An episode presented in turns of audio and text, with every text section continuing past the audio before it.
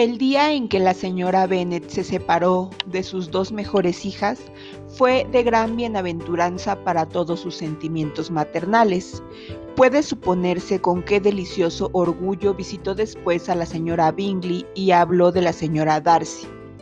Querría poder decir en atención a su familia que el cumplimiento de sus más vivos anhelos al ver colocadas a tantas de sus hijas surtió el feliz efecto de convertirla en una mujer sensata, amable y juiciosa para toda su vida, pero quizá fue una suerte para su marido, o que no habría podido gozar de la dicha del hogar en forma tan desusada, que siguiese opcionalmente nerviosa e invariablemente mentecata.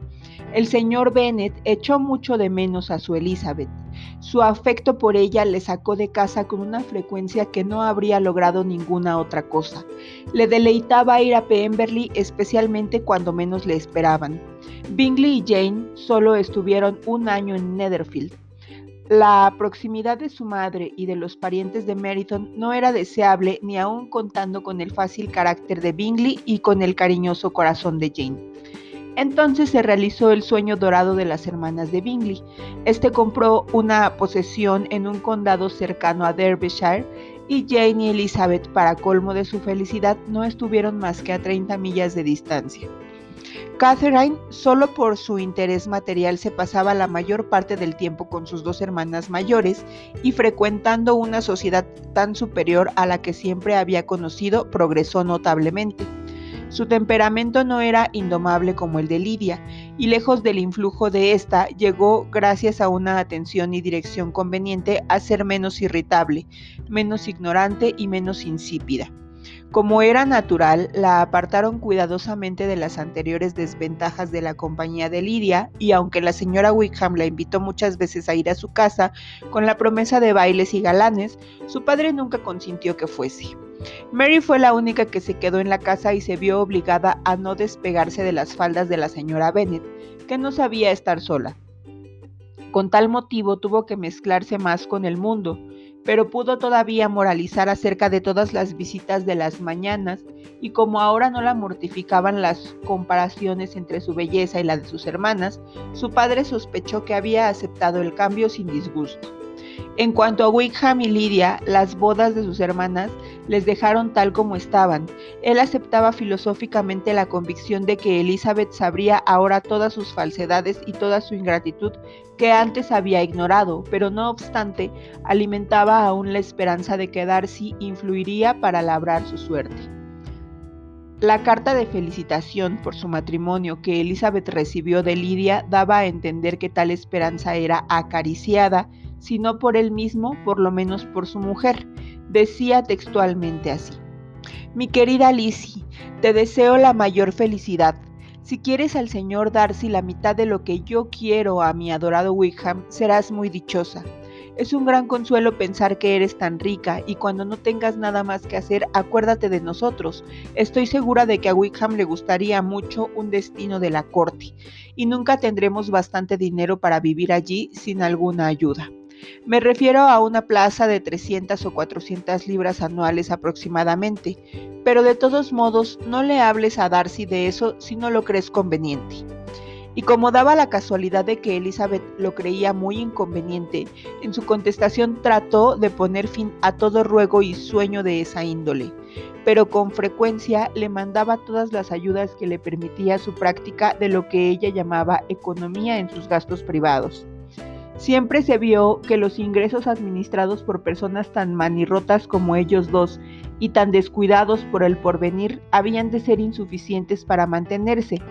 Cada vez que se mudaban, o Jane o ella recibían alguna súplica de su auxilio para pagar sus cuentas. Su vida, incluso después de que la paz le confinó a un hogar, era extremadamente agitada. Siempre andaba cambiándose de un lado para otro en busca de una casa más barata y siempre gastando más de lo que podían. El afecto de Wickham por Lidia no tardó en convertirse en indiferencia. El de Lidia duró un poco más, y a pesar de su juventud y de su aire, conservó todos los derechos a la reputación que su matrimonio le había dado. Aunque Darcy nunca recibió a Wickham en Pemberley, le ayudó a progresar en su carrera por consideración a Elizabeth. Lidia les hizo alguna que otra visita cuando su marido iba a divertirse a Londres o iba a tomar baños. A menudo pasaban temporadas con los Bingley, hasta tal punto que lograron acabar con el buen humor de Bingley y llegó a insinuarles que se largasen. La señorita Bingley quedó muy resentida con el matrimonio de Darcy, pero en cuanto se creyó con derecho a visitar Pemberley, se la pasó el resentimiento. Estuvo más loca que nunca por Georgiana, casi tan atenta con Darcy como en otro tiempo y tan cortés con Elizabeth que le pagó sus atrasos de urbanidad. Georgiana se quedó entonces a vivir en Pemberley y se encariñó con su hermana tanto como Darcy había previsto. Las dos se querían tiernamente. Georgiana quería tenía el más alto concepto de Elizabeth, aunque al principio se asombrase y casi se asustase al ver lo juguetona que era con su hermano. Veía a aquel hombre que siempre le había inspirado un respeto que casi sobrepasaba al cariño, convertido en objeto de francas bromas. Su entendimiento recibió unas luces con las que nunca se había tropezado.